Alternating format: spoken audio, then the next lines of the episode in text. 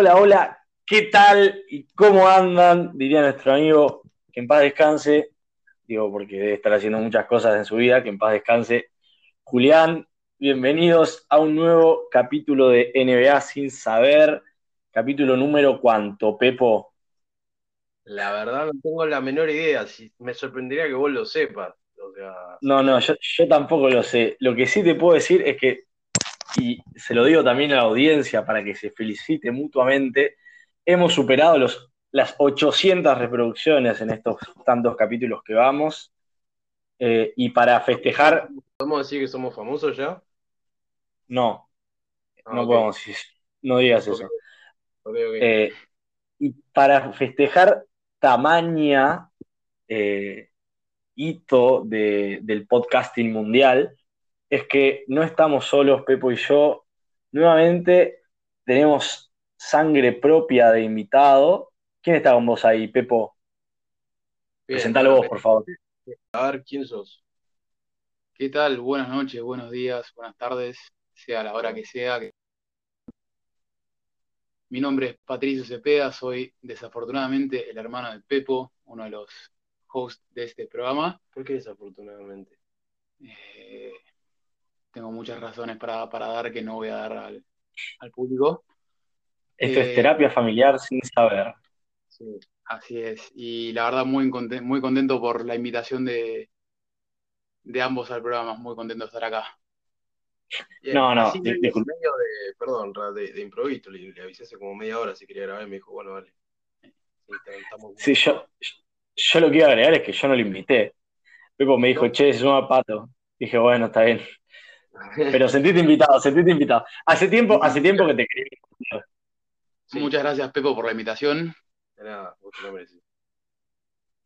Bueno, bien, contanos un poco entonces, quiero saber, yo más que nada, porque creo, no sé si alguna vez lo hablamos esto, eh, ¿hace cuánto mirás básquet? Sé que no, no, no te pones a mirar eh, mucho, muy seguido, porque están muy tarde, pero cuando podés mirás y, el laburo, no, no, te da quedarte a ver partidos muy tarde, pero sé que te gusta, desde cuándo, por qué, eh, qué equipo es el que te gusta, qué jugador es el que por ahí más te gusta. Eh, bueno, creo que claramente como hay una generación que nació, nació enamorada del básquet gracias a Space ahí nació mi amor por el básquet, la verdad. Eh, es una película que, marcó mucho mi infancia, debería decir que para mí es la mejor película del deporte, sin, sin presión a Lebron por lo que venga. Eh, y nada, a partir de ahí fue, bueno, juegos, juegos de Play, PlayStation 1, eh, ya sea de la NBA o del, mismo de la película, y después, más, más de grande, me reencontré con, el básquet gracias a Manu Ginobili y a, los Spurs. Eh, y nada, quedarme hasta, hasta tarde viendo partidos de Manu con, papá o con Pepo también y, y, después medio que me desencontré con el básquet y gracias a Dios eh, el año pasado con todo lo de con toda la pandemia y todo eso con Pepo la verdad que nos enganchamos mucho de vuelta con el básquet y era todas las noches religiosamente ver el partido que sea en, la tele con, con papá. Y nada creo que ahora equipo favorito la verdad debería decir los Mavericks no sé si favorito, pero es el equipo al que más cariño le tengo y también a, Portland que, tiene a mi jugador favorito que es, que es Dame. Eh, la verdad que me parece entretenido de ver porque tira de cualquier lado, de cualquier lado. Y nada, después. Y juega con todo muerto, básicamente. No sé si con todos, pero sí tiene que, tiene que bastante. Eh, pero nada, me hice fanático de Dame después de la mandada a casa a, Westbrook y a Paul George. Me parece el momento más épico de, los últimos años, a mi parecer. Busque que, lo, que, la gente, por favor, busque ese video en YouTube. No tiene desperdicio todas las miradas de todos los ángulos de ese tiro y de la reacción de él. En una parte mira la cámara, viste, que como que se queda mirando la cámara con cara, con cara de sí, acabo de hacer eso y qué es espectacular. Fue la callada más grande en, los últimos años y la verdad que yo a Paul George, la verdad que lo detesto. Vamos a, vamos a, dejar en claro las cosas y, nada, me, encantó ver, ver que se vaya a casa y que encima después se quede enojado diciendo que fue un tiro horrible el de Dame. Eh, así que nada, un, momento hermoso que por lo menos veo una vez por día para, para levantarme el ánimo. Tengo, tengo muchas cosas para decir, solo voy a decir dos. Paul George debe ser el peor declarador de la historia. Todo lo que dice le juega en contra. Y lo otro, realmente, no me consideraba parte de la generación Space Jam, ni sabía que había un juego de play de Space Jam. Pero bueno, todos los días aprende algo nuevo. Eh, bueno, Pepo, Pepo. Nunca es muy tarde para jugarlo, ¿eh? No, totalmente. Totalmente. Me, voy a bajar un emulador de Play 1 a la compu. Si los, oyentes tienen ahí, manden. Y, y, si, me bajo el Pepsi Man también. ¿Qué juego? Me pongo de pie, Pepsi Man. Pedazo de juego. Pedazo de juego. Podemos eh, muy bien. Juegos, juegos de los 90, los juegos que, no, que nos criaron. Bueno, ¿qué me ibas a preguntar, Conrado? No, no, te, te, iba, te iba a preguntar si sabías que tenemos nueva sección. Tenemos nueva sección, sí, una sección pensada con, con nada en realidad, porque no pensamos nada. lo, hacemos sin saber, como siempre. No, no, yo no voy a permitir que Pepo diga eso. Realmente estamos. Nunca no le pusimos ganas o, esfuerzo, digo, pero estamos empezando a hacer lo más difícil en la vida, que es eh, orientar el esfuerzo hacia algún lugar y que no todos los intentos sean vanos. Y dijimos, bueno, vamos a intentar mirar la, la NBA, esta liga que nos gusta, desde una lupa en particular y lo que vamos a hacer, empezando esta semana, quizás como prueba piloto, y veremos cómo, cómo nos va y cómo repercute en nuestra audiencia amplia, es analizar un partido por semana, uno que nos llame la atención, que nos interese, que haya jugadores eh, que nos guste ver jugar. Analizar el partido en detalle, verlo, tomarnos el tiempo para poder ver ese partido en particular y quizás que nos permita también eh, ese partido poder hablar un poco de estos dos equipos que se van a enfrentar, cómo vienen, qué fue lo que pasó, eh, cómo venían rindiendo sus figuras, sus no tan figuras y demás. Eh, y para inaugurar esta sección, no vamos a hablar ni más ni menos que de un partido que además resultó ser un partidazo. En Nueva York, los Brooklyn Nets se enfrentaron a Los Ángeles Clippers y Brooklyn, detrás de un tremendo cuarto cuarto de Durant, de Irving y de Harden de los tres, eh, se llevó adelante una victoria para mí injusta, y ya comienzo el análisis, 124-120 contra Los Ángeles Clippers, de un muy buen Kawhi Leonard, como siempre, de un buen Paul George, como viene siendo esta temporada, de un asombroso Nick Batum, como también viene siendo esta temporada. Pepo, ¿viste el partido? Primeras impresiones, ¿qué te pareció? Bien, sí, vi el partido, eh, lo, lo, lo, estuve, le estuve prestando mucha atención, más allá de, que ya era un partidazo en papeles, viste, por los nombres uno dice que bueno, es, un lindo partido para ver. Eh, no, no, sé qué les pareció a ustedes, pero para mí al principio vi, vi, un poco de, de, por, por, parte de los más que nada, y creo que no sé si es un poco a lo que vamos con la por el monte de injusto que le diste a la historia de, los Nets, eh, de, que estaban al principio del primer cuarto fue bastante desastroso porque erraron absolutamente todo lo que tiraban. Eh, hubo, hubieron como, no sé, cinco minutos en los que los Clippers tenían una ventaja como de 12 puntos, estaban como desconectados los Nets. Eh, y después, nada, obviamente el, el New Big Trick en la liga le, le saca, le, saca la, ventaja que le sacan los últimos, en la, segunda mitad. Eh, increíble y vos lo nombrabas, me parece a mí, eh, la apuesta que hicieron los Clippers con Batum y lo que les está resultando. ¿no?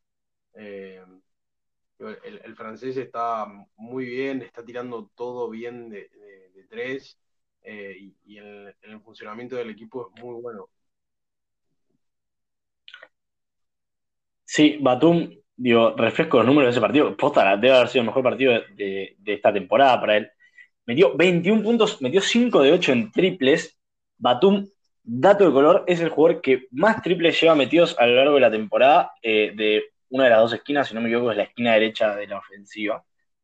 Em, y está jugando, eh, a mí me gusta decir, en un estilo de modo Draymond Green. Eh, un jugador que, por el cual canaliza la ofensiva, da, indicaciones, por lo general quizás recibe la pelota en el eje cancha, en este partido no se vio mucho, eh, y, da pases para Leonard y para George que vienen saliendo de cortinas de las esquinas. Eh, un, gran refuerzo inesperado, recordemos, Batum fue cortado por Charlotte eh, y le sigue pagando para poder firmar a Gordon Hayward, porque si no, no les alcanzaba el espacio salarial, y Clippers lo firmó ahí por la mínima, por menos de 2 millones de dólares. Em, y jugó un muy buen partido, y yo decía injusta, no, tanto por, esto que vos decías de que comenzaron agarrando tiros, sino más bien porque me dio la sensación, el partido casi que lo vi dos veces.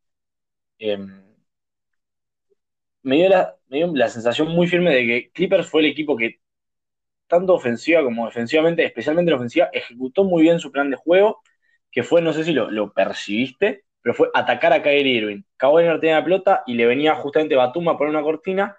Brooklyn juega un estilo de defensa que es de cambiar todo, es decir, donde hay cortinas cambiamos la marca. Y hubo muchísimo eh, pareo entre Leonard y Irving, eh, y Kawhi se lo comió en un pan. Intentaba hacer lo mismo con Paul George y no le salió tan bien.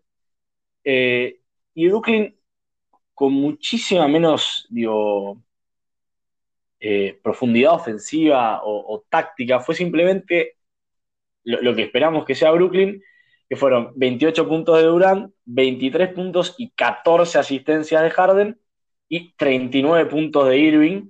Y Durant, lo quiero destacar, metió 28 puntos tirando 13 tiros, o sea, una locura total. Me, me, dio la sensación muy fuerte viéndolo de que eh, Clippers fue el equipo que mejor jugó y Brooklyn lo ganó por tener las mejores individualidades.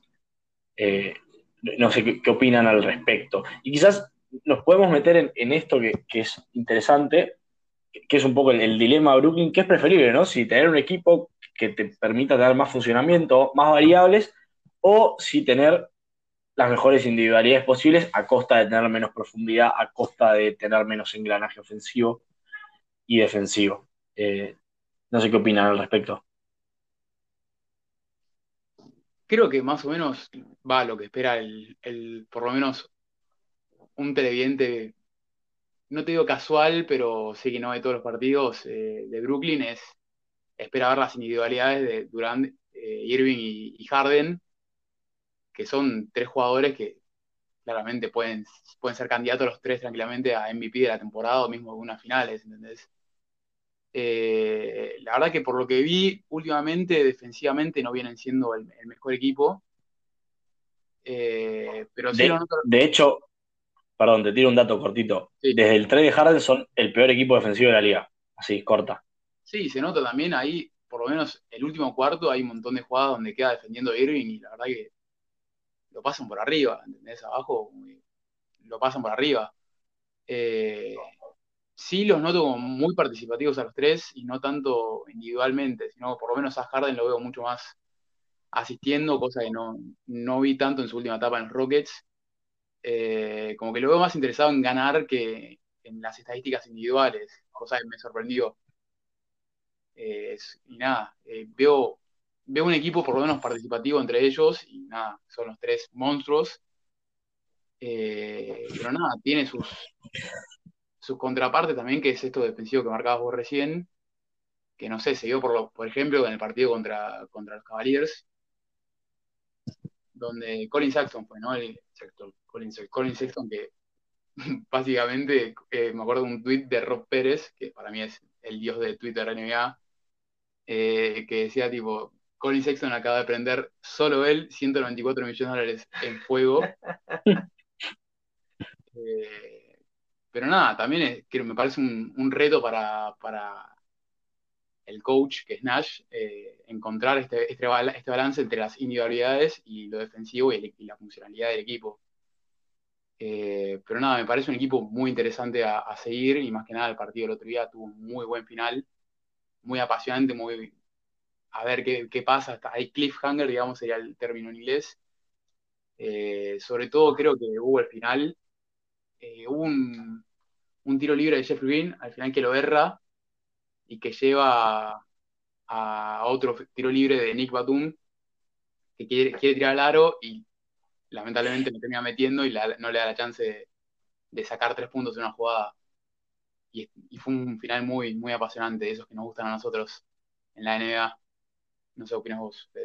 No, no, también, me parece que, como dijo Rad, me pareció que jugando mejor jugó Clippers, este tipo, esta clase de jugadores, como contaba Pato recién, son MVP, si están bien y si están eh, con, ritmo, este Durante es eh, prácticamente el mismo que, era antes de la lesión, entonces eh, en este nivel es muy difícil superarlo. Si, están con una buena noche, te pasan cosas como esta, que tu equipo puede jugar mejor, pero las individualidades de ellos tres hacen que, eh, que, te ganen.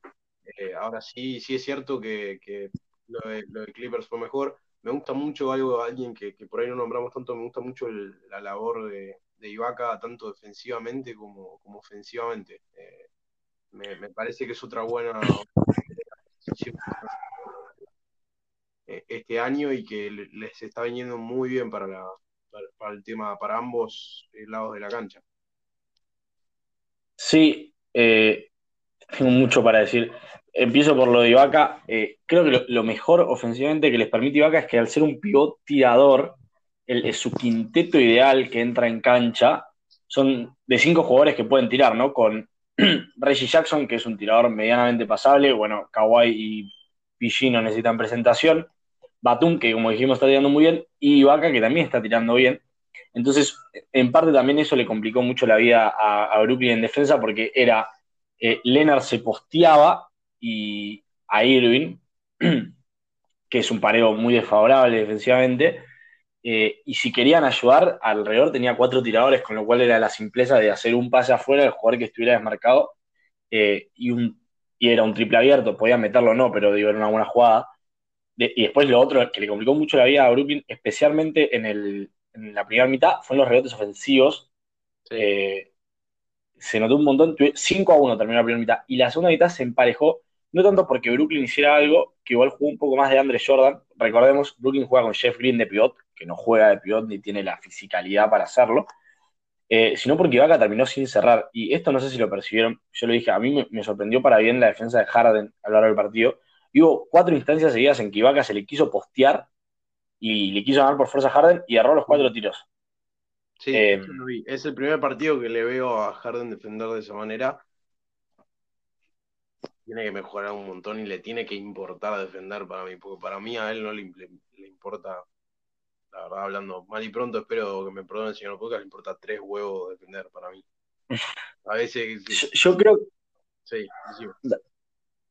No, no, mi, evaluación eh, como más a la vista, no, es que no le interesa, sino que em, tiene lapsos como de desconcentración, porque lo que pasa mucho es que deja tiradores abiertos, permite que le corten al aro, como que se desconcentra viendo la pelota cuando no está marcando la bola y su jugador corta al aro, cuando Harden se da vuelta tiene una bandeja solo. Eh, pero en lo que es defensa uno contra uno, e, es fuerte, es ágil de pies, no, es un mal defensor. En, tiene habilidades para ser un buen defensor y me dio la sensación de que en este partido hizo varias cosas muy buenas. Em, esto, Irving puede ser un problema porque digo, es un jugador que cede mucho desde lo físico y Brooklyn no tiene ninguna, ninguna otra presencia em, física imponente, digamos, como si fuera un pivot que podría ser Rudy Gobert o el mismo Jarred Allen, a quien tradearon en el trade por Harden, que te permita suplir. Es esto, o sea, Kawhi se postea a Irving y se da vuelta y no tiene nadie que, le gane en altura, ni siquiera casi. Sí. Em, y, es como. Es como que es la, dinámica o la paradoja de Brooklyn es esa. Eh, todo lo que tiene en ataque no lo tiene en defensa. Eh, y, veremos como el juego que vas a jugar de Brooklyn es esa, esa, esa, a meter 120 puntos. O sea, Brooklyn no va a meter nunca menos de 120 puntos 115 y el tema es que puedas meter más. Eh, me, pareció, sorry, me pareció muy interesante lo que dijiste de, Harden, siendo por ahí no el mejor, pero sí poniéndole mucha garra a la, a al 1 a 1 en defensa. Eh, más que nada porque hace un par de años o hace un año con él, él era, era víctima de los memes. Hay un video, me acuerdo muy bien recopilado, de todas jugadas defensivas grupales y, Harden como perdiendo una marca o haciendo cualquier cosa, mirando para cualquier, lado en los Rockets. Eh, y en ese video por lo menos no tengo memoria de verlo errar un, una defensa individual, o sea, uno a uno, personal. Eh, sí lo veo más comprometido ahora y como dije antes, está muy comprometido con el equipo y lo, veo como que quiere ganar, quiere ganar un anillo, es, lo que, es su, su ambición y creo que fue la principal, el principal motivo de la salida de, Houston, ¿no? Como que ya él mismo lo dijo, hice todo lo que puedo hasta acá, como no puedo. Y creo que ahora su, principal motivo es, ganar un título. Eh, y creo que para eso tiene que ser un jugador más completo y lo veo mucho más comprometido a eso. Sí, sumo esto también, ¿no? Como en Houston lo vimos y Houston era Deportivo Harden, o sea, todas las pelotas en ataque pasaban por él. Ahora corre con la ventaja de que en ofensiva pueden tocar la bola por 5 o 6 jugadas y el equipo no lo va a sentir porque tiene otros dos talentos ofensivos increíbles. Entonces puede tener más energía para el lado defensivo. Eh, con esto no, excuso eh, sus desatenciones defensivas porque están muy marcadas, pero por ejemplo, Kawhi Leonard, que surgió siendo un jugador defensivo y de hecho era el mejor jugador defensivo de la liga, en el momento en el que él asciende a la superestrella y pasa a ser el mejor jugador defensivo del equipo en el que está, su nivel defensivo también baja, pero por una misma cuestión de que en un partido cualquiera de temporada regular, estar matándote a ambos lados de la cancha no tiene tanto sentido, desgastás mucha energía. Em, entonces creo que esto, el hecho a Harden de que no toda la ofensiva recaiga sobre su espalda, también le va a permitir tener actuaciones defensivas, aunque sea mediocres, digamos, y no notoriamente malas. Y después quiero hablar, una, para mí fue clave y no, no puedo creer que hayamos llegado hasta acá sin hablarlo. Eh, ¿Cuántos puntos metieron Harden, Durant e Irving combinados en el último cuarto? En el último cuarto, si tenés la estadística, tirala porque yo no la tengo. 28. Y hubo un spam de 5 minutos, no sé si lo recuerdan, el partido fue hace una semana exactamente, estamos grabando martes, fue el martes pasado. Sí. De que ataca Irving, mete un triple saliendo de la cortina. Después mete un doble. Después la agarra Harden y mete un triple en retirada. Después la agarra Durant y mete un triple también. pero fue así, ¿eh? todo seguido. Y ahí fue cuando se les fueron, en el cuarto cuarto. Y es cuando decís, tipo, no hay nada que hacer. Eh, que quizás en un, digo, quizás en última instancia todos los partidos de Brooklyn estén en la mano de su mejor jugador, que, es la situación que vos querés. O sea, por más de que en el costado defensivo deje mucho que desear, si, no te digo que los tres, pero si dos de la tres la están metiendo, no tenés chances. No, claro, y, lo, que, lo que te iba a decir es, la primera vez que los Nets toman la ventaja en, en el partido, creo que es terminando el tercer cuarto, o sea, la, la ventaja fue de los Clippers siempre durante casi todo el partido, salvo los últimos eh, dos, tres minutos del, tercer cuarto, que es cuando se pone en ventaja a Brooklyn. Y después se empezó a equiparar, pero es como vos decís, el último cuarto parece como si, eh, nada, se, les alinearon los planetas a, estos tres enormes jugadores. Son jugadores clutch, ¿no? Como, como, se, dice, como se dice allá, son, son los jugadores que el último cuarto, son todos jugadores que ganan partidos, cualquiera, cualquiera puede tener cuarto en sí. Más allá de ser monstruos, creo que pueden soportar esa presión de, ponerse en cuarto, sí o sí. Y también algo que noté en Clippers, ¿Sí? perdón, eh, es, no sé, la capacidad de entregar, de entregar puntos cuando llega una ventaja de más de 10 puntos. No es la primera vez que pasa en los últimos partidos de tiene una ventaja de 12 o 15 puntos o hasta así 20, como ha, como ha pasado en, los playoffs, donde pierden esa ventaja no sé si es un tema de mentalidad, no, no, no sé, pero no es la primera que pasa.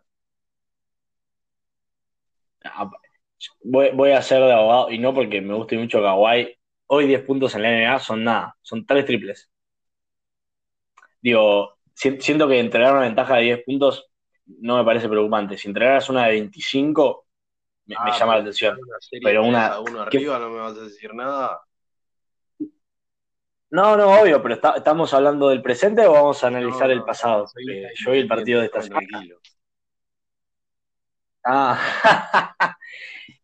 no, no, entiendo lo que decís, Pato. A mí sí me parece, eh, y, aunque seas el invitado, no estás exento de que yo esté en desacuerdo con vos, eh, de que, digo, estar 10 puntos abajo perdón, 10 puntos arriba de un equipo con esta calidad ofensiva es lo mismo que nada.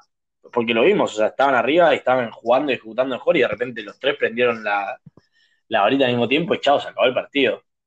Eh, sí, igual, te voy a dar la derecha en algo de que en ese momento en que los tres como que se encendieron, hubo medio como un cimbronazo en, en Clippers de que, como, bueno, ¿y ahora qué hacemos?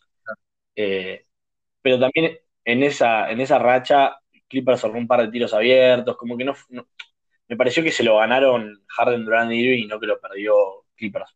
Eh, es mi sensación. No quiero que los juguemos por sus pecados del pasado. Sí, ¿les parece si analizamos los, o sea, muy brevemente los partidos que jugaron después de eso, tanto Clippers como Nets, y cómo les fue? Que, spoiler alert, fue bastante mal a los dos. Eh, ¿Tenés, los datos? Los pasalos a Jesús. Eh, a ver, tenemos que los Nets, después voy a arrancar por los Nets, si querés, después seguimos con los Clippers. Los Nets juegan el, viernes contra los Raptors y pierden 123 a 117. ¿Sí? Eh, ese es el partido que jugaron el viernes. La verdad que yo no sé si vos lo viste, no sé si tenés las estadísticas o qué, pero. Eh, lo vi. ¿Lo viste? Eh, y muy importante, fue el, partido del escándalo, porque Durán empezó que no podía jugar, después entró y jugó un rato.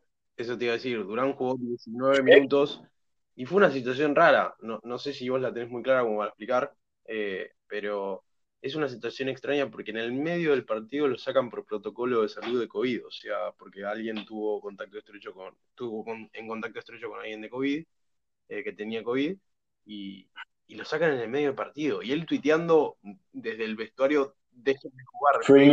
Eh, es una, cosa que no se puede creer. no sé si querés comentarlo, Rado, un poco. Muy simple. Eh, una persona con la, que, con la cual Durante estuvo en contacto devolvió un, un test perdón, inconcluso. Entonces Durant no empezó el partido. Lo raro fue que a los seis minutos del primer cuarto aparece Durant en el banco de suplentes y entra. Y juega. Los primeros esos seis minutos sin Durant, eh, Nets fue un desastre. También porque no, se lo esperaban. O sea, ellos planificaron el partido con Durant jugando y cuando estaban entrando en color se enteraron que no jugaba. Pero bueno, entra Durant y dan vuelta al partido y lo iban a ganar, no tengo ningún tipo de duda. Y a mediados del tercer cuarto lo vuelven a sacar a Durant eh, y se va directo para el vestuario y ahí anuncian que la persona con la que él había estado en contacto había dado positivo de COVID, un segundo test, y por ende lo tenían que aislar a Durant. Muy extraño, lo que no se sabe es por qué lo dejaron jugar en el medio. Bueno, la liga no, no fue buen marketing. La cuestión es que perdieron pero yo creo que fue por este incidente solo, porque de hecho los 19 minutos que estuvo grande en cancha le sobraron para que eh, fueran más que un equipo de Toronto que está en remontada, pero todavía abajo. Y aclaro, el partido siguiente también lo perdieron, digo, para no gastar tanta salida en Brooklyn, pero no jugaron ni Durant ni Irving y perdieron contra el puntero de la conferencia, Filadelfia, eh, en un partido que fue parejo eh, hasta que Ben Simmons empezó a marcar a Harden. Pero bueno, sí. Bien. perdieron dos partidos que no nos, dan mucho para análisis porque no jugaron sus mejores jugadores y hubo este incidente. No, exacto. Pasemos a Clippers. Pasemos a Clippers. Clippers, después del partido que pierden con los Nets, jugó tres partidos. El miércoles, o sea, un día después de la, derrota con los Nets, juega con los Cavaliers, a los cuales le gana 121-99. Eh, nada, tuvo un, buen partido en general, soltó Kawhi con 24 puntos y Paul George, que hizo 36 puntos, seis asistencias y cuatro rebotes. Eh, muy, buena labor de Ibaka, de Lou Williams, que está otra vez como para ganar el, sexto punto. Eh, el sexto hombre. Eh, sexto punto, no sé con qué me quedé. El sexto hombre y, no sé qué, si, si vos, Pato, podés aportar algo más del, del partido. No, o sea, fue un partidazo de, Paul George, eh, aunque, aunque lo odie, hay que reconocerlo. Viene, eh, jugando muy. Viene, una muy buena temporada después de lo que fue todo el escándalo de, la última temporada. Y digo escándalo por todo lo que pasó puertas adentro también, no solo puertas, puertas afuera en el juego, sino como que también hubo una especie de cabaret, como se dice en el fútbol. Eh, con todo lo que pasó con el Doc Rivers, todos los dichos, los entredichos entre ellos. Eh, y más también con las internas que, hay supuestamente sobre Kawhi y sobre él, eh, y sobre cómo los tienen en, un pedestal a ambos. Eh, la verdad que vienen jugando, jugando, una muy buena temporada. Y, para, para, para, porque sé de qué vas a hablar y me interesa, pero contarle a la gente por qué decís que lo tienen a Kawhi en un pedestal. Y después decime qué te parece, si está bien o está mal. Y yo te voy a dar mi opinión. Primero que nada, yo a Kawhi lo amo. Eh, me parece un jugadorazo y, la verdad que su labor en los Spurs es, de lo mejor que vi en, mi corto tiempo mirando, mirando básquet. Eh, en los Raptors. En los Raptors también.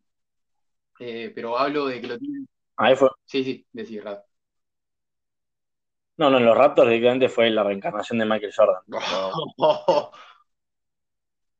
la declaración, sí. Eh, y no, por lo, por lo que se estuvo leyendo eh, en los últimos meses, hay, va, hubieron muchos jugadores en descontento con Kawhi y la dirigencia de, los Clippers, porque parece que a Kawhi les van a hacer lo que querían.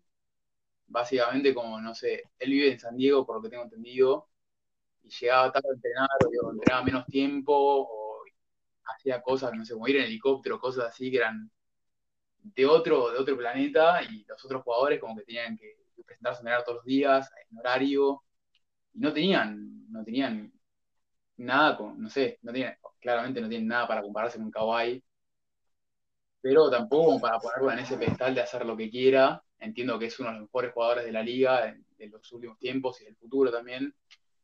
Eh, pero no, no sé si es como para ponerlo en el pedestal de esa manera, como diciendo que si un jugador tiene que estar comprometido 100% con el equipo.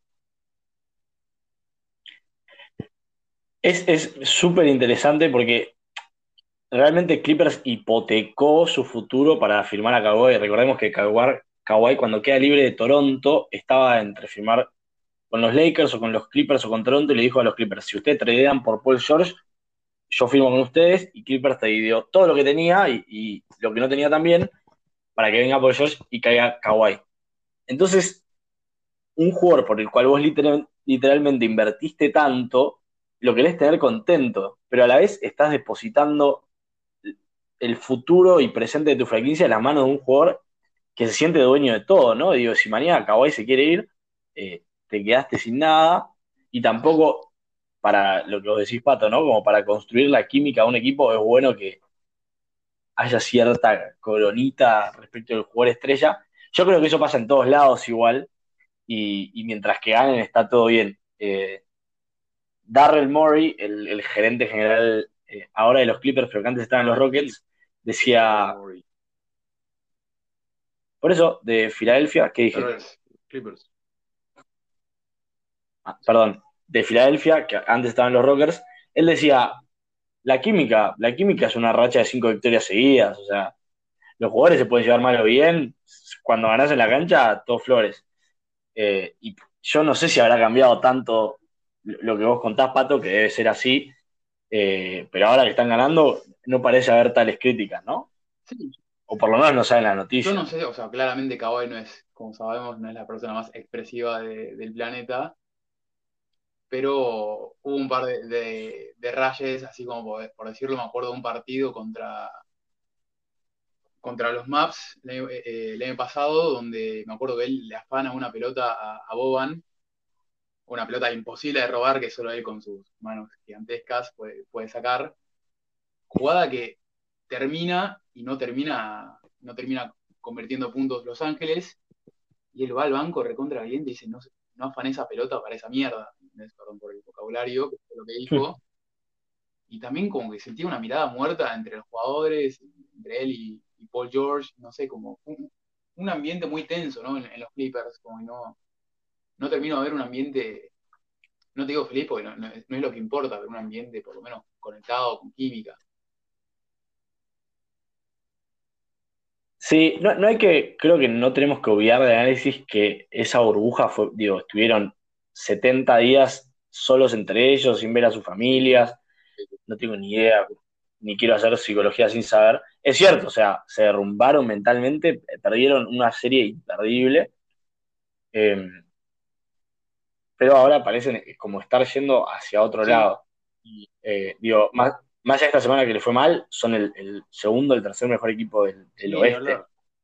Eh, eh, lo, que, lo que decís vos, Rad, yo, yo creo que, obviamente, no sé si van a... No, está muy peleada la, el primer y segundo lugar de, de, la conferencia entre Lakers y Clippers, obviamente. Eh, pero no sé quién va a quedar en cuál, pero los dos vienen muy bien.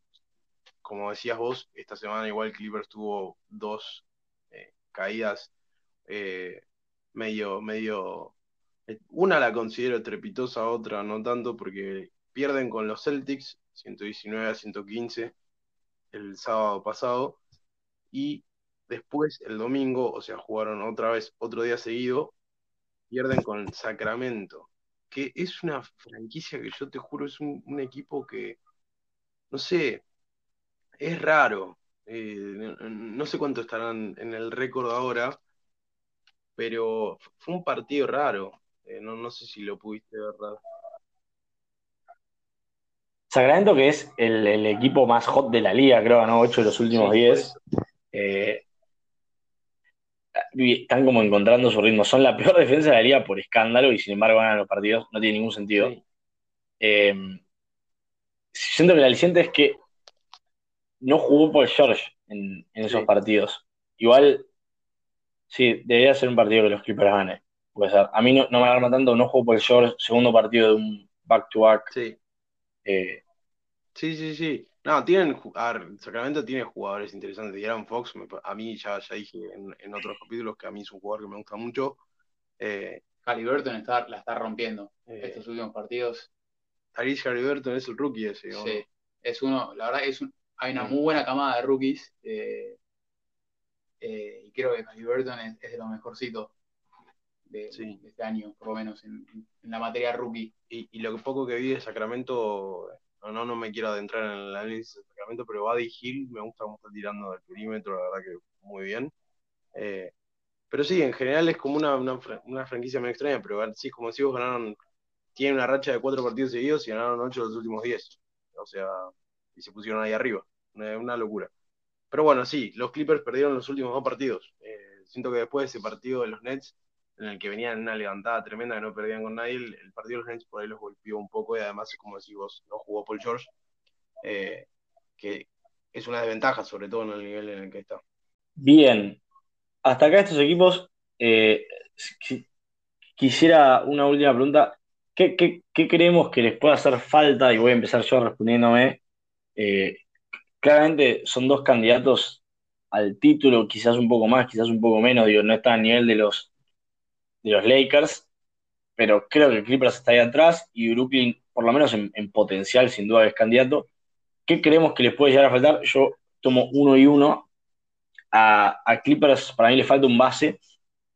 Eh, lo está haciendo bien, pero no es ni por asomo una garantía. Yo desde el verano vengo diciendo, o sea, desde que terminó la temporada vengo diciendo que a Lou Williams lo van a tradear, para mí va a ser así.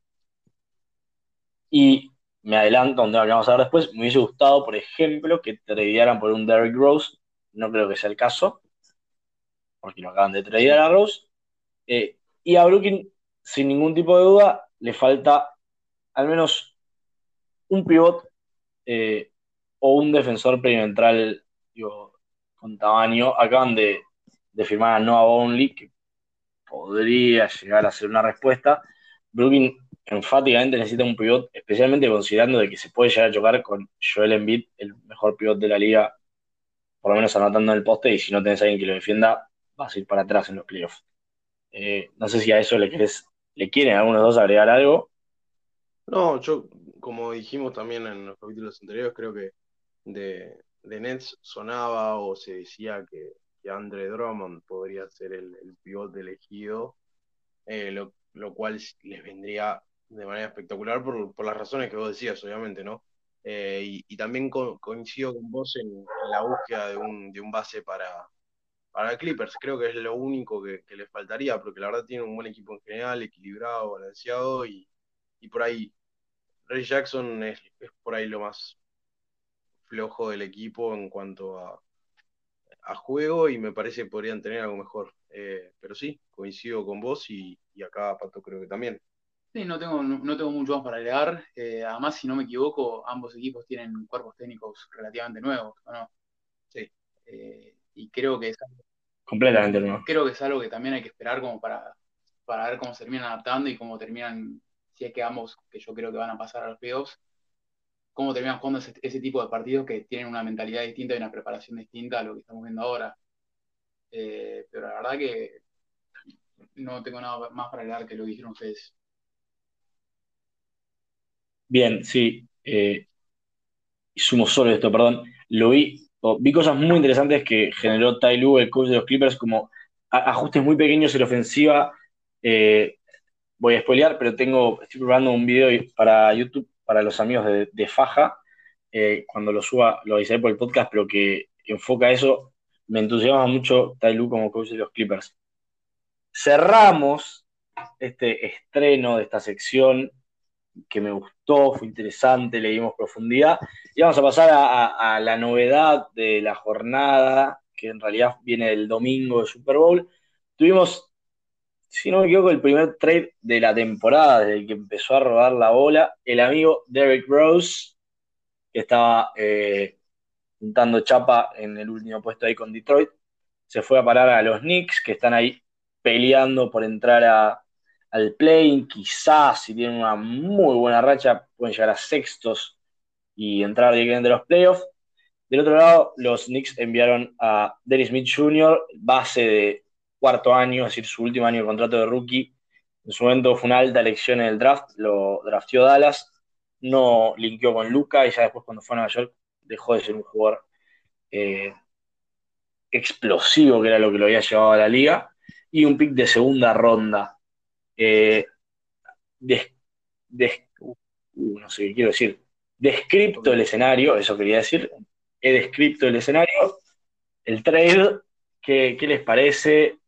Pato me dijeron que son fanático de D-Rose en su segunda vuelta a los Knicks y reuniéndose con el coach Tío que lo vio salir MVP. Eh, ¿Les parece un buen trade para los Knicks? Un trade para los Knicks. Eh, creo que los Knicks es un equipo ahora que se está rearmando con, jugadores jóvenes eh, y creo que le están dando o le van a dar ese lugar que él mismo dijo que le gusta, le gustaría estar como mentor de estos nuevos rookies que están saliendo, estos nuevos jugadores jóvenes.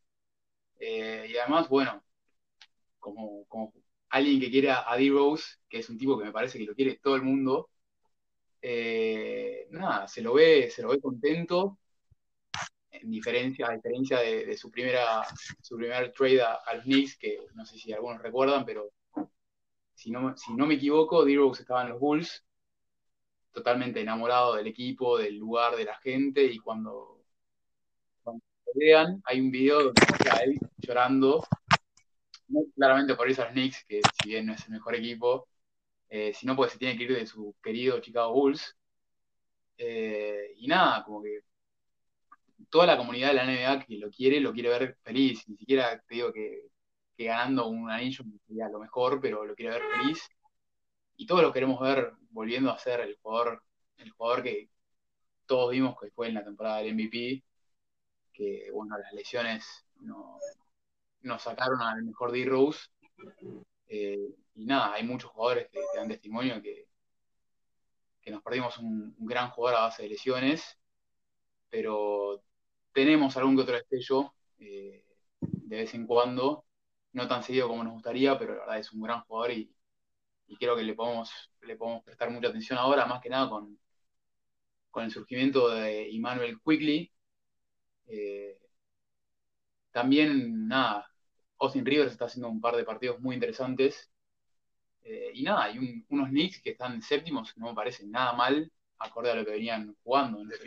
defienden muy bien y, creo que es lo que se está especializando ahora en New York, ¿no? Creo que los Knicks están con motivo eh, en defensa, eh, en, ofensiva por ahí no, son lo ideal, eh, es más, son bastante pobres. Algo que, veo mucho, porque este, el pato lo mencionó, Rob Pérez es, fan de, los Knicks y le hace más o menos un seguimiento especial, no sé, que es, un tipo que creo que considero que tiene como siete televisores y en todos tiene los partidos para ver. Eh, le, llama mucho la atención y a mí también, como Pato lo nombraba recién, este Emmanuel Quickly, eh, los, las flotadoras que hace, mete todo, todas las, flotadoras que hace las mete, si se ponen a, prestar la atención a eso, es como que los jugadores del, equipo rival dicen, ah, ahí viene Quickly, bueno, lo voy a dejar meter la flotadora, es terrible. Pero yendo, perdón, volviendo a, lo de, a lo de Derrick Rose, eh, yo creo que es un trade que todos veíamos, por favor, lo veía, que casi que lo veíamos sufrir en, en Detroit, que es una franquicia inviable, es un experimento horrible, algo que no nos cansamos de repetir en este podcast. Eh, sí, mismo ahora lo estamos viendo sufrir a, Blake Griffin, que para todos aquellos que, vimos algo de, los Clippers con, con Chris Paul y toda esa era que fue maravillosa, verlo a Blake Griffin sufriendo ahora es, duro, es, ver a alguien que, por lo que vi, no metí un solo dunk en todo lo que va de la temporada, que es durísimo porque está queriendo tirar de tres, no sé qué hace, pero bueno. No, está, tirando de tres porque no tiene rodillas y no puede saltar. lo, digo con cariño, ¿eh? pero no, es que no, no vuelca porque tira de tres, sino que tira de tres porque no puede volcar. Sí. Eh, pero bueno, nada, es, eh, eh, es, un trade que la verdad que pedíamos todos, así como lo pedimos también un tiempo cuando lo seguimos pidiendo. Igual yo lo voy a seguir pidiendo al de Bradley Bill, por favor, que vaya a Miami. Eh, son, son esos trades que ves a los tipos que son que, son de calidad, que pueden hacer otra cosa y están en esos equipos que decís, nada, que, da lástima y bueno, esperemos que ahora le, funcione a él, le funcione a New York y es el, coach que le hizo brillar, ¿no? Y que lo pidió siempre, para todos los equipos. Sí, o sea, lo tuvo en Chicago, lo tuvo después tuvo en Minnesota y lo volvió a tener ahora en Nueva York. Yo un par de cositas nada más que me parecen interesantes, ambas las fueron diciendo. Por un lado, Quickly es el base suplente de Nueva York por detrás de Elfrid Payton. Quickly es un jugador novato, digo, uno no querría que su desarrollo quede truncado porque llega Rose y es necesario ganar. Digo, hoy seguramente Rose es mejor jugador que Quickly, pero está en el interés general de la franquicia de Nueva York que Quickly juegue. Hay así como un poco de resquemor de que le saque minutos, veremos qué pasa, no creo, o espero que no. Y después, esto otro, que Pepo lo decía, Nueva York es la tercera mejor defensiva de la liga, es la 24 mejor ofensiva, o sea, la sexta peor. 24 de 30 está en ataque. Entonces uno puede decir, bueno, Rose, viene un poco para eso, para ser un generador. Eh, de tiro, para generar tiros para él, para sus, compañeros, está promediando unos aceptables 14 puntos y 4 asistencias, aunque no está tirando también. El tema es que el gran problema de Nueva York no es que no tenga generadores, porque los tiene, los tiene en Randall, los tiene RJ Barrett, lo tiene en el mismo Quickly. El problema de Nueva York es que es el segundo equipo que menos triples mete por partido y es el octavo con peor porcentaje de triples, es decir, no tiene tiradores y Rose tampoco se caracteriza por eso, lo cual a mí es un trade que no me da ni me viene, o sea, desde el aspecto sentimental, como decía Pato, me parece interesante ver a Rose compitiendo, al menos, y en una franquicia histórica como los Knicks, pero como no les costó nada, porque realmente, o sea, no le están usando a Smith y un pick de segunda ronda es lo mismo que nada, no me parece ser un mal trade, si no quiero, no creo que hayan... Eh, em, que hayan suplido alguna deficiencia que tenían. Veremos cómo Siento le... que fue más un pedido del coach, no sé qué opinan eh, ustedes, creo que, me parece que, que eh, vio la, oportunidad de traerlo, sabía que estaba descontento y fue más un pedido de él que otra cosa, me parece, no era algo que necesitara el equipo. Sí, coincido, pero también como que siento que, siempre nos va a dar ganas de ver a, a D-Rose, o por lo menos siempre vamos a estar expectantes a ver qué, nos puede traer ahora en, los Knicks, en un equipo como los Knicks y dejando atrás un equipo como, Detroit, ¿no? Eh, pero nada, expectantes a, ver qué, nos va a dar D-Rose. Esperemos que sea algo bueno. Bien, sí, ojalá que sí, especialmente para nuestro amigo Retín, a quien le mandamos un abrazo. Y con ese abrazo de Retín giramos y nos vamos al último tema de la rúbrica del día de hoy.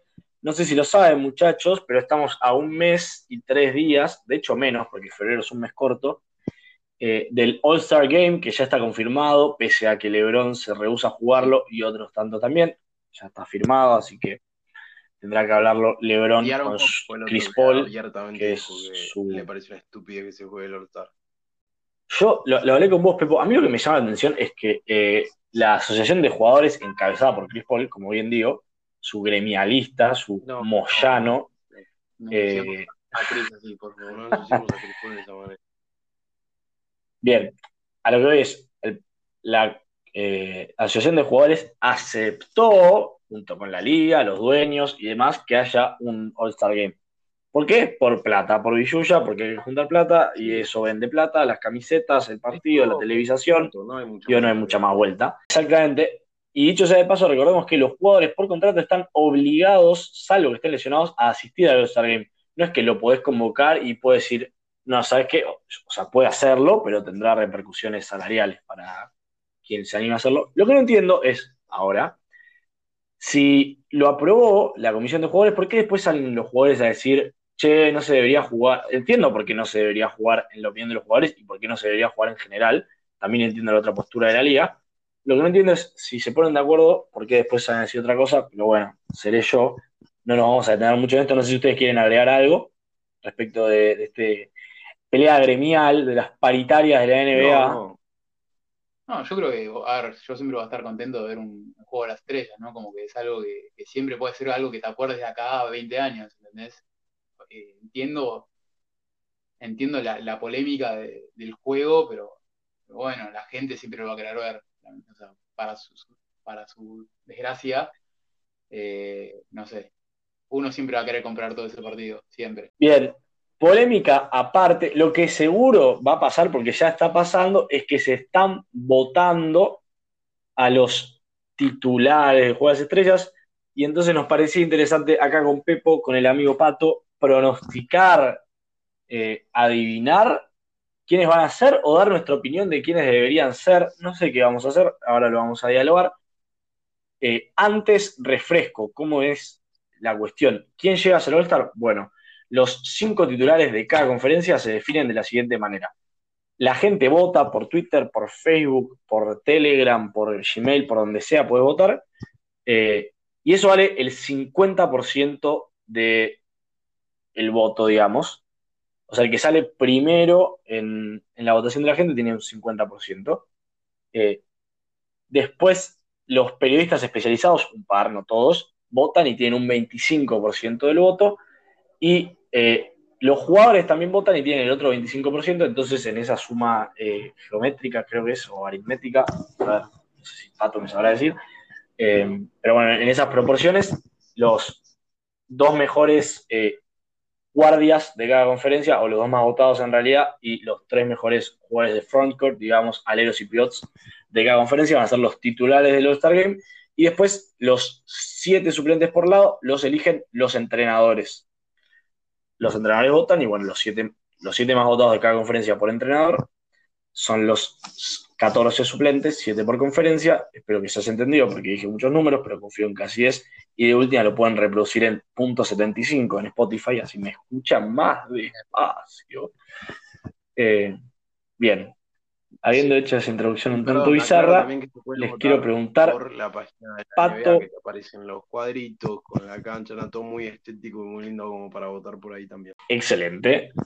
Eh, aclaraciones hechas, ¿Quiénes van a ser los, así, a los bifes, los cinco titulares del este? Le pregunta al señor Patricio Cepeda. estoy votando desde un lugar principalmente como votante termo, hincha termo de los jugadores, y no tanto de quienes pienso que van a saber. O sea, voy a votar quienes quiero que sean. Va a votar con el corazón. Ah, me encanta, me encanta. Eh, yo creo que en el este los titulares deberían ser Durant, Embiid y Giannis Siento que son tres jugadores que sí o sí no pueden faltar. Sobre todo Embiid, que hasta ahora para muchos viene siendo el MVP de, la temporada en lo que es el este, que viene jugando una, gran temporada y es un jugador que yo realmente banco a muerte. Eh, y después los otros dos creo que deberían ser Bradley Bill, también por lo que viene jugando y porque me gustaría verlo un ratito feliz. Eh, y finalmente Kairi es el, último, que por ahí es un poco polémico, pero para mí Kairi es uno de los jugadores más, más líricos y que más pueden demostrar en un juego de las estrellas. Me gusta, me gusta que, que votaste con el corazón. A ver, Pepo. Yo creo que en los tres de entrada no vamos a, no vamos a tener diferencia. Me animo a, voy a, diferenciar, a, un poco ahí. Eh, voy a, los tres del fondo, para mí, es Durant, Envid, ahí coincido. Yo no voy a poner a Giannis, por todas las razones que vengo dando y porque, nada, no, no digo que no vaya a estar, digo, yo no lo voy a votar porque no lo quiero votar. Eh, yo lo voy a votar a Jason Tatum, que me parece que viene teniendo una muy buena temporada. Eh, normal, no es nada, o sea, obviamente es una buena temporada, no deja de serlo. Eh, no, no, es que viene con destellos, pero lo considero un poco más completo que, que, Giannis. Y, y, no sé, estoy como. Me la agarré un poco con Giannis más que nada por este tema de que la prensa y todo el mundo le da mucho hype. Y es un buen jugador, pero no sé si es digno de haber ganado dos veces un MVP. Debate aparte, para otro día, lo podemos debatir otro día. Ok. Los dos de adelante, misma razón que Pato, voto con el corazón, me gustaría que Bradley Bill eh, pueda jugar eh, este, este juego de titular, que esté ahí compartiendo con, para mí en vez de Irving, yo lo puse a James Harden. Mira, me sorprendiste. Eh, y bueno, voy a tomar la palabra. Yo, a diferencia de ustedes, yo soy un nerd del básquet, no lo digo como, o sea, mi cerebro prima por sobre mi pasión. Eh, me gusta consumir así el deporte, qué sé yo. Así que yo voy a votar a los que para mí, no, los que creo que van a ser, sino los que para mí deberían ser los titulares del este, respecto de su juego. Eh, y para mí es Harden, sin lugar a dudas. Eh, era Irving o Harden, pero Irving se perdió un par de partidos, digo, por de público conocimiento.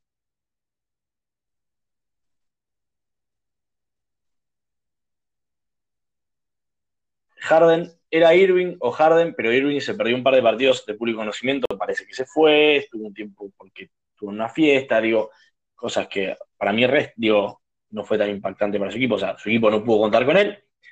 Después, y acá me peleo a muerte con vos, Pepo, digo, si hay un jugador de Boston que merece al All-Star primero que nadie, no es Jason Tatum, sino que es Jalen Brown, que la viene rompiendo, digo, además, no en desmedro de Tatum, que se perdió un par de partidos por COVID, pero bueno, Tatum, eh, perdón, Brown fue el, jugador más parejo y que dio un salto de calidad muy grande respecto de, de la temporada pasada. Así que esos serían mis guardias. Sé que probablemente Brown no califique como guardia, sino que califique como jugador de frontcourt, pero a mí me interesa porque juega escolta.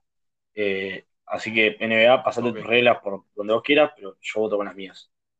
Eh, y después, eh, en los tres de adelante, para mí no hay ningún tipo de discusión.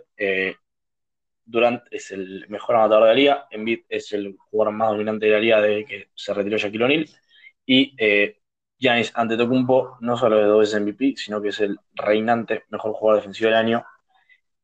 Y si bien comparto muchas cosas con vos, y no me parece que sea un jugador sobre el cual tenga que, que tenga que tener control sobre la ofensiva de un equipo campeón, no deja de ser un jugador extraordinario que le vendría bien a cualquier equipo y debe ser top 5 de la liga. Simplemente hay que saber usarlo bien. Eh, así que esos son mis cinco. Repito, Harden, Jalen Brown, Giannis, Katie y Joel The Process Embiid. Habiendo dicho esto, y ya que estoy hablando yo, ¿quieren que pasemos al oeste y empiezo yo? Bien, acá tengo una duda, pero voy a empezar por donde no hay dudas. El otro candidatazo MVP y el primero o segundo o uno hay uno mejor pivote de la liga es Nikola Jokic, Dios total, me pongo de pie, me, de rodillas, eh, hace absolutamente todo y ahora encima la vuelca. Después, eh, eh, los dos mejores aleros, two-way players, como le quieran decir, jugadores que atacan, defienden, organizan, eh, son LeBron y Kawhi Leonard. No hay ningún tipo de duda, me parece. Y el mejor base de la liga, si no es el Harden, pero bueno, no vamos a discutir. El jugador más entretenido por escándalo de ver adentro de una cancha de básquetbol y que tiene una esposa muy, muy linda y no sé qué más puedo decir, lo amo, sí, es muy linda la esposa del señor Steph Curry, Diosa, mal. Esos cuatro tengo segurísimos. Curry, LeBron, Kawhi, Jokic. Eh, y no, o sea, me peleo con el que no esté de acuerdo con cualquiera de los cuatro. Físicamente me peleo. para, que tengan en cuenta, tampoco yo impongo mucho físicamente. Sí, sí, pero con la SAL 3205. Eh, seguro de La Habana. Seguro de La Habana. Eh, bien, y después en mi, eh, en mi otro lugar me faltaría un guardia. Tengo una duda entre dos jugadores. Me encanta porque está, no, no, lo había pensado, pero mira, Pato, tengo una duda entre Dame Lillard o Paul George. Y, voy a decir algo, el tercero que estaba en consideración para ese puesto es Luka Doncic, eh, pero me quedó un escalón atrás. No, no, no es eh, algo que le haya hecho mal, sino que los otros están haciendo mejor. Y creo que me voy a quedar con Paul George, que es el que tenía anotado en tinta, por el simple y para nada eh, menospreciar el hecho de que está teniendo una temporada en cuanto a anotación estadística es una locura. Está tirando arriba del 50% de campo, arriba del 45% de triple y arriba del 90% de tiro libre. Nadie, nadie, nadie en la historia de la NBA hizo eso promediando más de 20 puntos por partido. Así que eh, Curry, Curry, Paul George, Kawhi, LeBron, Jokic, al que eh, quiera los dos les si la palabra. Vamos a ir arreglando fecha de hora para irnos a las trompadas, porque acá tengo un par de opiniones que no van a ser de tu gusto. No opiniones, pero elecciones. Eh, bueno, Lebron, por supuesto que no puede faltar. Creo que aquel que lo saque no simplemente no puede mirar, no puede mirar básquet. Eh, yo lo metí a Anthony Davis, que me pareció que la temporada, perdón, me pareció que la temporada anterior fue monstruosa y tiene que estar. Pero estamos hablando de esta temporada. No puede faltar. Ah, bueno, entonces yo lo voy a votar a Tim Duncan, a Michael Jordan. Para mí no puede faltar. Si querés de suplente o, lo que quieras, no puede faltar. Siento que sí o sí tiene que estar en el juego de las estrellas. Eh, Nikola Jokic fue, creo que, la primera elección que tuve. Eh, y después se me hizo muy complicado elegir. La verdad que Paul George no puede faltar. Es verdad que viene teniendo una temporada monstruosa. No lo, no lo puse igual, eh, no lo puse. Estoy diciendo lo que me costó elegir y dejar afuera. Eh, no, sí creo que tiene que estar. Ya me había ilusionado. Viene teniendo una temporada increíble. Pero está votando con el corazón. Estoy votando con el corazón y yo a Paul George lo odio, así que no lo voy a meter. Eh, y después a los otros dos que elegí fueron a Curry, que es imposible dejarlo afuera. Tenga o no la mejor temporada de su vida, es imposible dejarlo afuera. y bueno, Dame Lillard es Dios para mí y no puede quedar afuera y me costó dejarlo a Luca afuera, que es un jugador que, Pepo y yo amo, amamos, pero creo que Pepo es, es, el amor, de la vida de Pepo. O sea, lo dejaste, lo dejaste fuera Kawhi para, para meterlo a Anthony Davis, que digo, o sea, para mí está entre los suplentes, va a ir al All-Star sin duda, pero está teniendo una temporada para, sus para sus parámetros mediocre, digo, eh, extraordinaria para el 99% de los jugadores, mediocre para él. Pero bueno, entiendo cómo votaste. Eh, y, te respeto por eso, porque votaste con el corazón. Yo voy a estar votando prácticamente igual que Rad, pero va con spoiler. No, para, para, para. Obviamente, los, los tres de atrás que, yo voté son, eh, obviamente, LeBron James, que para mí es dueño de todos los MVPs de los últimos 10 años, o debería serlo. Eh, si no es por este tema de que votan los periodistas y votan lo que está, lo, que está hot en el momento, digamos, ¿no? Eh, creo que le preguntas a cualquier, si, si votasen, no sé, por ejemplo, eh, los jugadores, los, los, la gente de los equipos, y todos te dicen que van a votar a Lebron, porque es, es, así de, grande él y lo que, lo que hace. Pero bueno, más allá de eso, obviamente está, en mi equipo, lo, voy a votar.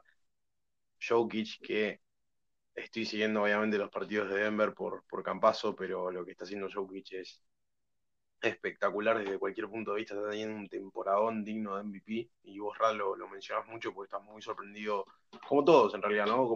sabíamos que lo bueno que era Jokic, no sabíamos la buena temporada que iba a estar teniendo. Eh, así que lo, se merece se merece todo este, este puesto en, el All-Star. Puse a Kawhi porque lo veo en los últimos partidos y sobre todo en los últimos, sí, desde que se sacó la máscara, está teniendo, la verdad que unos partidos muy buenos, eh, después del codazo que se comió de Ibaka, eh, está teniendo unos muy buenos partidos y, es entretenido verlo de nuevo. Ayer tuvo un, par de intervenciones, ayer, perdón, el partido que analizamos con los Clippers y los Nets, después si buscan los, eh, las, jugadas destacadas, tuvo un par de jugadas muy lindas y un par de pasos muy interesantes, así que nada, lo voy a votar a él porque me parece que no puede faltar y está en un muchísimo mejor nivel que Anthony Davis. Eh, obviamente el que viene es Curry, que ayer le mandé un mensaje a Rad, le mandé un triple que anotó eh, Curry, que es una locura. Todos los triples que viene anotando es una locura. Ya tuvo el, season high en puntos esta temporada, o sea, viene teniendo una temporada increíble. Eh, el equipo no lo puede terminar de acompañar del todo, pero la verdad que es entretenido verlo, es divertido, él se está divirtiendo, se le nota. Salvo el partido de ayer que Draymond le, medio que le arruinó la fiesta a los Warriors. Eh, después búsquenlo. Quiso, sí, quiso tirar, no tuvo un mal tiro, pero. No, creo, perdón, creo que quiso tirar y quiso que le hagan la falta sí. para así tener. Sí, sí, sí, sí, se nota, pero. Claro. Ah, estaban perdiendo por tres contra San Antonio y cuando recibe el green en la última jugada, cree que San Antonio va a hacer falta porque suele hacerlo, porque si hace la falta solo puede meter dos libres. Y entonces tira como para que le, hagan la falta mientras tira. Pero bueno, nada. El, tema fue el tiempo. Creo que podría haber hecho, haber, hecho una jugada más preparada con un poquito más de tiempo. Él, la denominó The Dumb Smart Play insisto, O sea, la jugada inteligente más tonta de la historia, porque se quiso pasar de vivo y le salió mal. O sea, él quería que el jugador de San Antonio le fuera a hacer la falta pensando que le iba a picar y encontrarse con él tirando, entonces tenía tres Así que nada, obviamente. Le salió mal. esta temporada es y siempre que esté bien y no, no con una lesión, va a ser siempre lo mismo para mí. Así que, nada, también uno de los compite ahí cabeza a cabeza con LeBron, con uno de los mejores jugadores de la liga, seguramente de los últimos 10 años. Eh, y por último, y acá yo voto con el corazón, lo spoileó Pato, lo spoilearon ustedes, el Radio tenían un tercer escalón, yo lo voy a votar a Luka Doncic, que para mí viene una buena temporada. Eh, sí, por ahí defensivamente está un poco flojo, pero considerando que él es el por el, por el que pasa toda la ofensiva, etcétera, es como lo que hablábamos de Giannis. Uno no puede pretender que la ofensiva pase por Giannis, bueno, uno no puede pretender que la, la parte defensiva del equipo de Dallas pase por, por Doncic, así que más allá de eso, creo que los puntos altos de él están, están muy bien, no está muy, no está muy fino en los triples. Eh, últimamente en los últimos justo dos o tres partidos sí, pero venía como medio flojo. Eh, pero más allá de eso, creo que tiene que ser All-Star siempre Luca y, me dolió mucho dejarlo afuera Lillard y también, y no puedo creer lo que estoy por decir, dejarlo afuera Paul George también fue bastante duro porque viene teniendo, como decís, Radu, un temporadón. Así que, nada, fue difícil, pero como yo voto con el corazón y Pato también, eh, las, diferencias están ahí. Pero más o menos fueron los mismos equipos, no sé qué te pareció. Sí, o sea, creo que estamos de acuerdo en la mayoría, el corazón nos tira para un lado. Yo creo que Bill o sea, es el jugador que más puntos partidos está metiendo, pero tu equipo es el peor equipo de la liga. Para mí va a igual. Quiero decir algo porque me, lo dejaste picando y, después les digo algo más. En algún momento vamos a tener que afrontar de que Luca no es que no está tirando bien de triples, sino de que por ahora no tira bien de triple. Punto y aparte.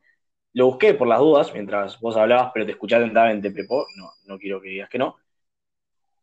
¿Cuánto dicen que tiró Luca de triple la temporada pasada? Recordemos que el promedio de la liga es 36%. Y tiene que haber una por ahí. ¿Cuánto dicen que tiró la temporada pasada? bien la temporada pasada. O, yo estoy equivocado, pero para mí tiró. Sí. Bien, Luka Doncic. Luka Doncic, la temporada pasada tiró 31.6% de triple. Es decir, eh, cuatro centésimos de punto por abajo de la media y eso es un mal porcentaje. Es cierto que como tira tiros difíciles, ese porcentaje es medio mentiroso, o sea, porque perdón, tiros difíciles tiras peor. metiendo el último triple ¿Cuánto tiró su... contra Los Ángeles en los playoffs contra los Clippers. Exactamente. Nadie diría que es un jugador hiper clutch, pero no tira bien de triple. porque toma tiros difíciles también. Digo, su temporada de novato tiró 32,7%. Ya dijimos la temporada pasada tiró 31.6. Eh, y esta temporada está tirando, ya les digo, pero está tirando mal también. está tirando, no, 31. Y ahora porque los últimos partidos metió bastante. Sí. Nada, para que lo dialoguemos quizás cuando analicemos a las. Una estadística que me volvió loco de la votación Pato quiere decir algo, de las estrellas es que Clay Thompson, estando lesionado hace casi dos años, por así decirlo, entró dentro de los 10 mejores del oeste. Es una, es una locura. No sé si es un mimo o es una boludez. Para mí ambas. Eh, por, este motivo que estoy diciendo, fue por en, hace 4 o 5 años. Los titulares eran los 5 más votados por conferencia. Eh, y lo sacaron porque un año Sasa Pachulia casi al All-Star. Sasa Pachulia es georgiano, no el estado de Georgia, sino el país contra el que juegan los Pumas todos los mundiales. Eh, y se ve que todo el país lo votó, entonces casi al All-Star. Y acá la liga dijo: Atención, señores, no queremos que pase una locura. Si no, Facu Campazo va al All-Star directo. Eh, así que, como, no confían en la racionalidad de los fans, es que cambiaron el sistema. Habiendo dicho eso, no sé cómo la están pasando ustedes, yo estoy pasando muy bien. Vamos, una hora trece de podcast. Eh, son nueve y media de la noche, quizás ustedes tengan que ir a cenar, yo me tengo que ir a cocinar. Pero no quería dejar de preguntarles qué les parece si nos adelantamos y por lo menos dialogamos cinco minutos sobre los posibles suplentes, y ahí seguramente nos terminaremos de poner de acuerdo. Pues nombramos 10 All-Star, nos quedan 14. Eh, si ustedes me dicen que no, lo editamos esta parte, la cortamos y meto un saludo y se acaba ustedes me dicen que sí, que haría muy bien y le dedicamos cinco minutos a los tres jugadores cada uno que no pueden faltar sin repetir, ¿no? Así, así no nos volvemos tan repetitivos. Ah, Fuera de los que ya dijimos, para nosotros. Me encantó, me encantó. Bueno, empiece, invitado. Eh, a ver. Chris Paul para mí no puede faltar. Es uno, de mis, es uno de mis jugadores favoritos de ver en la cancha, muy lírico, muy divertido, muy, muy molesto, muy canchero de ese estilo de jugadores que me gustan a mí.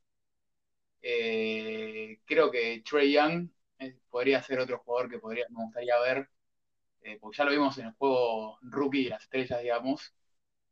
y la verdad que sería, me parecería un lindo mimo verlo a, Hayward, después de todo lo que pasó y después de, creo está resurgiendo con una buena temporada en, Charlotte. No sé qué opinan ustedes. Ah, Pepo me sé la palabra, me encantaban tus secciones. A, a Young lo tenía en mi equipo y a Chris Paul también de los que no nombramos, le voy a dar un poco de amor a un jugador que nadie lo quiere porque no hace nada interesante. No hace nada interesante, no, no hace nada llamativo, pero Rudy Gobert sí o sí tiene que ir a All-Star. Utah es el mejor equipo de la conferencia oeste, gana todos los partidos, salvo uno. Y Gobert es el, una de las razones defensivamente, es como el ancla del equipo y creo que va a ir al All-Star también. Después le quiero dar un poco de cariño a Chris Middleton de los Bucks, eh, que es el segundo mejor jugador de Milwaukee, que también está tirando 50-40, ¿no? 50 de campo, 40 de triple, 90 de la línea. Está tirando menos de 90, pero por ahí anda. Eh, una locura de jugador que, no creo que esté valorado del todo. Y por último, no lo tengo como seguro en mis porotitos de All-Star, pero lo quiero nombrar porque si no, no lo nombra nadie. ¿Ustedes saben quién es el tercer pivot que más puntos del partido promedia, que yo quiero que vaya a All-Star Game, ¿quién es? ¿No? No. El promedia, mi, jugador promedia más puntos que Sabonis. Que Sabonis. Más puntos que Sabonis. Y además de ser el tercero que más puntos del partido promedia, es el noveno pivot que mejor tira de triples y es el segundo pivot que más triples del partido mete.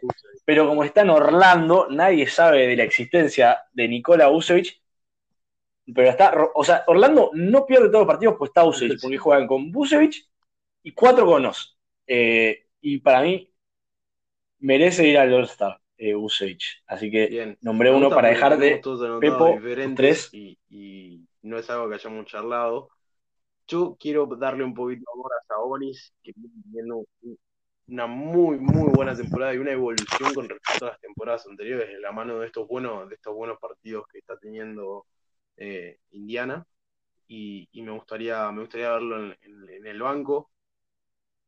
Otro que me gustaría ver en el banco, que para mí, a pesar del equipo, del, bajón del equipo en el que está y, y de, cómo viene en, cuanto a rendimiento, me parece que Bama de Bayo tiene que estar eh, también de, suplente, creo que, viene teniendo unos números muy aceptables y se viene cargando Miami al hombro. Eh, espero que, se encienda un poquito más Jimmy Butler y pueda levantar un poco que otra vez tenía un, voy a hacer un pequeño comentario acerca de Jimmy Butler, no tiene muchas condiciones, es más lo, que, no sé, lo con vos lo charlábamos. Lo charlábamos el otro día. Lo charlábamos el otro día. No, no tiene muchas condiciones de superestrella Jimmy Butler, pero lo que tiene es mucha actitud y una mentalidad ganadora. Y creo que eso es lo que lo hace el, buen jugador que es. Eh, y cambiarle la mentalidad de su equipo y ser líder, creo que eso es lo, que tiene Butler. Así que espero que levante. Eh, y por último, y voy a dar, eh, porque ahora está lesionado, así que de hecho lo voy a cambiar ahora sobre la marcha. Yo tenía, me, hubiese encantado ver a, CJ McCollum, pero está lesionado. Eh, no sé si, si, va a llegar o no, por ahí llega porque creo que la lesión no era más de un mes, pero viene teniendo una temporada espectacular eh, en cuanto a, puntos y en cuanto a, juego, creo que venía jugando muy bien hasta que se lesionó. Y, nada, me gustaría darlo a McCollum. Y otro que me gustaría ver así si no está McCollum es eh, Lavin de, los Chicago Bulls. Excelente, completísimo. Me, ah, me estoy tragando cosas para decir, para compartir, para pelearme, pero es, una buena señal, eh, significa que nos genera interés, debate, pasión este juego.